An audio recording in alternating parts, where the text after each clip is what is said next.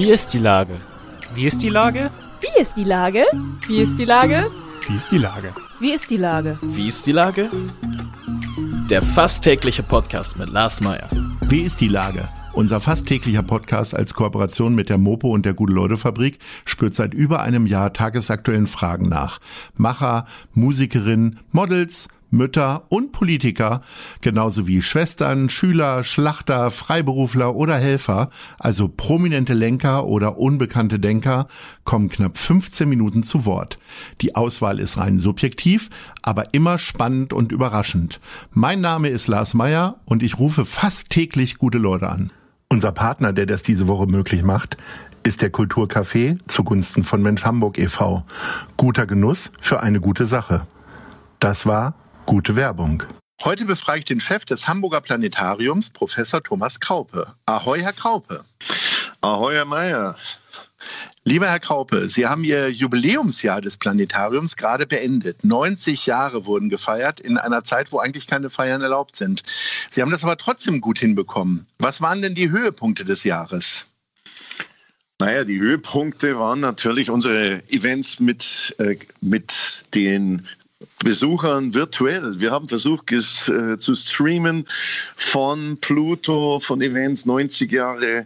Pluto war ja zusammengefallen mit 90 Jahren Planetarium. Also wir haben versucht, kosmische Ereignisse mit dem äh, Menschen, den Besuchern des Planetariums zu verbinden. Da gehörte Hubble dazu, natürlich die grandiosen Bilder des Weltraumteleskops, der Vorbeiflug an Pluto, eben 90 Jahre Entdeckung des Zwergplaneten Pluto.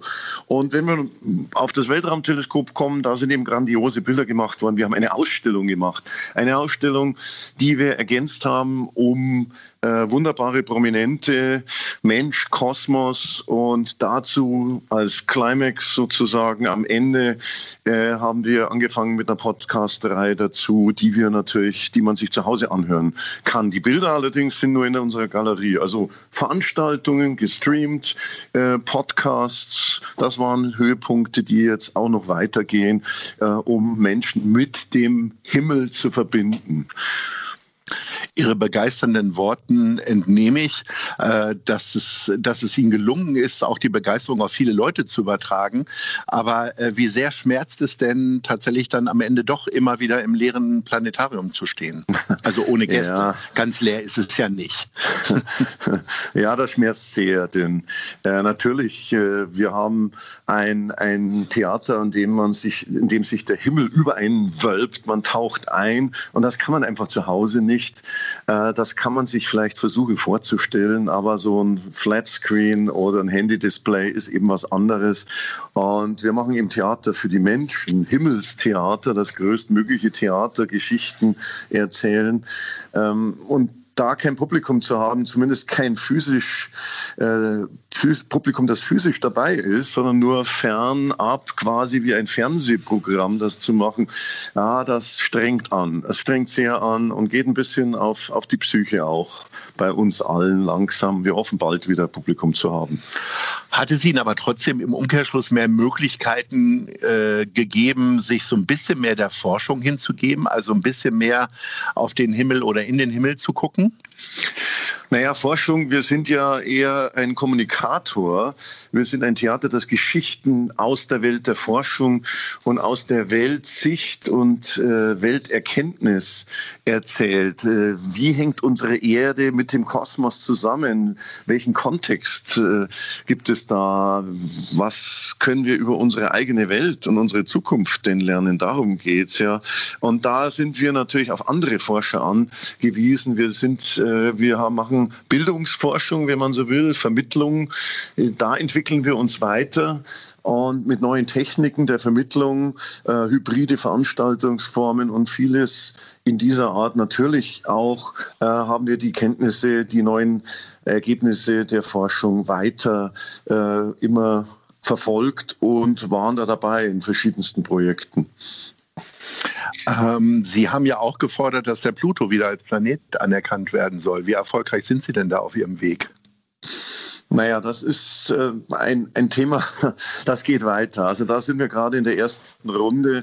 Äh, wir haben viele Menschen gewonnen, also die, die große Mehrheit der Menschen, äh, die abgestimmt haben, haben natürlich, was heißt natürlich, haben äh, sich uns angeschlossen, dass wir der Überzeugung sind, dass Pluto eigentlich zu Unrecht seinen Status verloren hat. Aber äh, das ist ja eine Entscheidung, die äh, für welches Gremium ist denn überhaupt äh, dafür zuständig? Das ist eben eine Frage, die umstritten ist. Und äh, sind die Astronomen alleinig zuständig? Äh, wir bestreiten das. Das sind genauso die Planetologen und andere Menschen, die dafür verantwortlich sind, die so etwas definieren können. Äh, letztlich geht es uns ja darum, der Erfolg bemisst sich darin, äh, dass wir Menschen in die Diskussion gebracht haben, ins Gespräch gebracht haben und dieses Thema äh, diesem Thema Aufmerksamkeit gewidmet haben. Und wir wollen ja eigentlich äh, Menschen vermitteln, was ist überhaupt ein Planet äh, und damit auch, was ist unsere Erde. Letztlich geht es ja um unsere Welt und nicht wirklich um den Pluto immer dabei. Das ist sozusagen ein kleiner Umweg, um eigentlich unsere eigene Verantwortung für die Welt wieder aufleben zu lassen und zu stärken. Was ist ein Planet? Was macht ihn aus? Was macht ihn lebenswert? Was ist der Unterschied Pluto zur Erde? Und da haben wir, denke ich, sehr viel erreicht und da werden wir auch weitergehen, diesen Weg. Jetzt schließt sich schon wieder die nächste Feier an. Ähm, der 16. Mai ist auch der Tag des Museums. Äh, und Sie, sehr, Sie werden ja quasi als Museum geführt. Und insofern, äh, was haben Sie sich denn dafür einfallen lassen? Naja, als Museum, da muss ich fast widersprechen, liebe Herr Mayer. Wir, wir sind eher, also das ist immer eine Sicht. Die anderen Planetarien mögen sich als Museum, als Museum der Sterne, als Museum des Himmels fühlen, aber ganz so verstaubt, äh, beileibe nicht, Museen sind nicht verstaubt, aber der Eindruck jedenfalls ist ja oft da, ist irgendwas ausgestellt, bitte nicht berühren und äh, das ist irgendetwas Erhabenes, ein Meisterwerk und das ist für die Ewigkeit. Aber nein, das ist ein Theater. Wir fühlen uns als Theater eigentlich. Das Planetarium ist ein Stern Sternentheater und ein, ein Theater für Mensch und Kosmos. Aber Sie haben natürlich recht, wir haben auch einen Museumsteil dabei. Wir sind natürlich Bewahrer des Blicks zu den Sternen.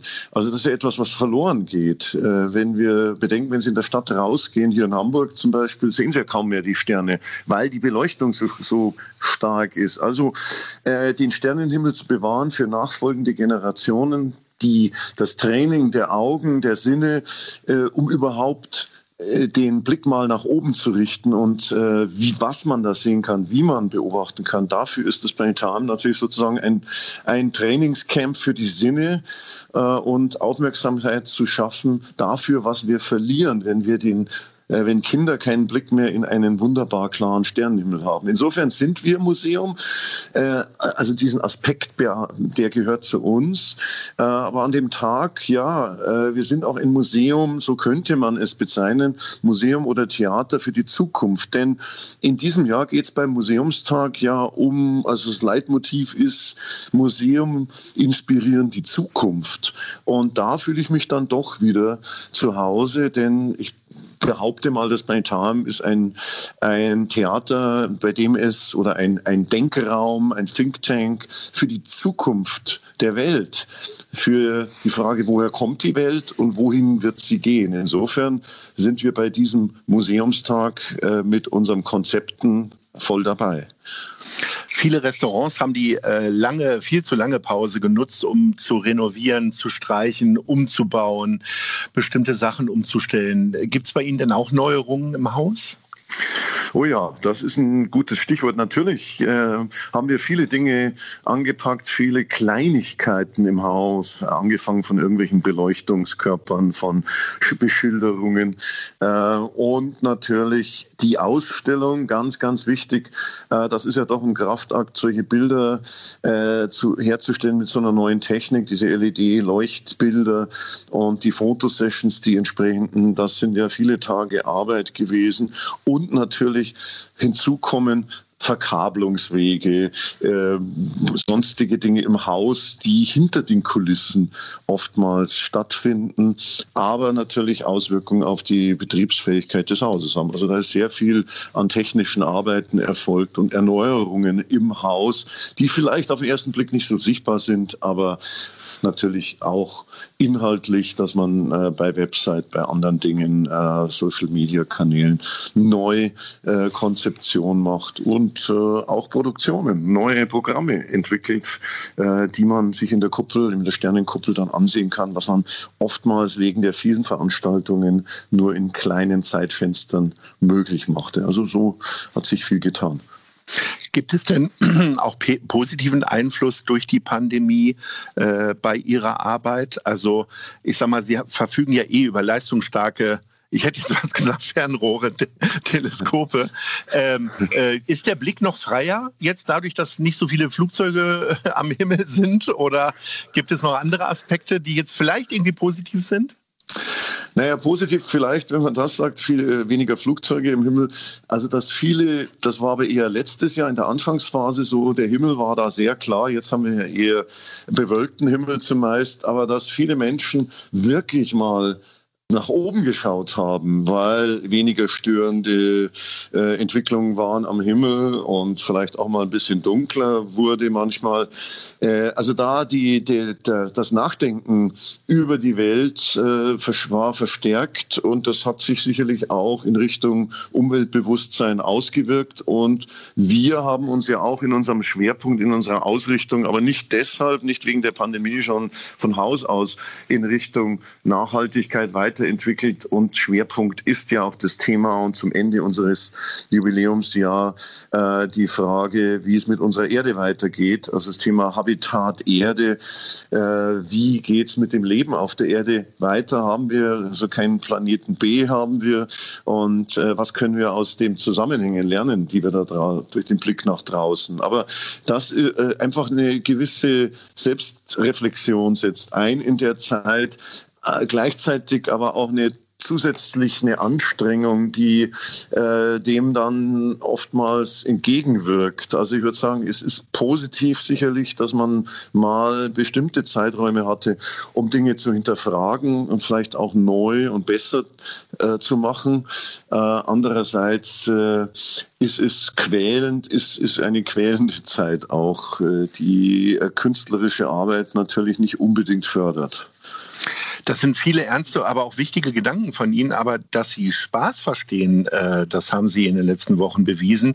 Wir haben rund um unser ähm, Kulturereignis des Jahres Einer kommt, alle machen mit, verschiedene Aktionen gemacht. Unter anderem haben wir das äh, Video aufgenommen zu Hamburg meine Perle, der Originalsong von Lotto King Karl. Diesmal äh, interpretiert lippensynchron von vielen Prominenten der Stadt. Und äh, Sie haben unter anderem mit äh, Nick Wilder äh, zusammen die Schalke-Zeile gehabt. Wie Bezug haben Sie denn zu Fußball eigentlich? Und Sie sind wahrscheinlich ja dann äh, eher Bayern-Fan, nehme ich an, oder?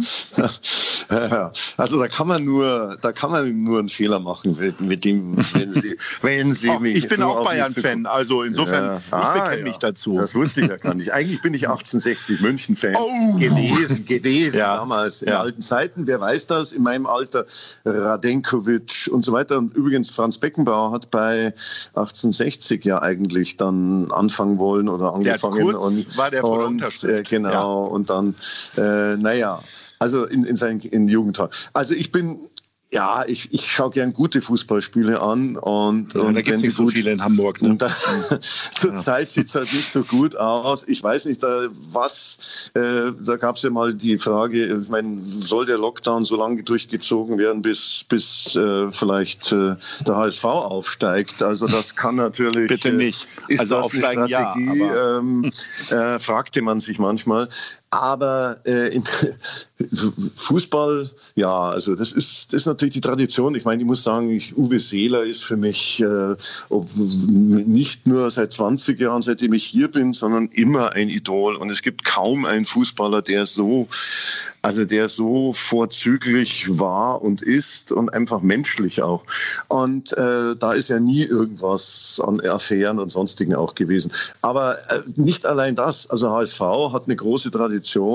Äh, ich finde diese Spannweite St. Pauli und HSV wunderbar, äh, solange sie friedlich bleibt. Leider ist es manchmal nicht der Fall. Da finde ich es dann ganz, ganz schlimm. Aber Fußball, klar, begeistert mich.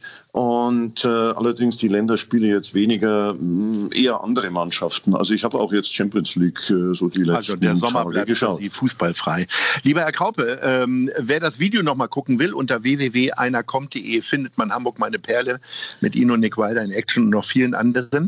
Und äh, ich bedanke mich recht herzlich für die Angaben und äh, gratuliere Ihnen nochmal recht herzlich jetzt dann zum 91. Geburtstag. Also nicht von Ihnen, sondern vom Planetarium. Ja. In diesem Sinne. Ahoi. Genau, Dinner for One war gestern, jetzt wir sind schon drüber hinaus. Danke. Bis dann.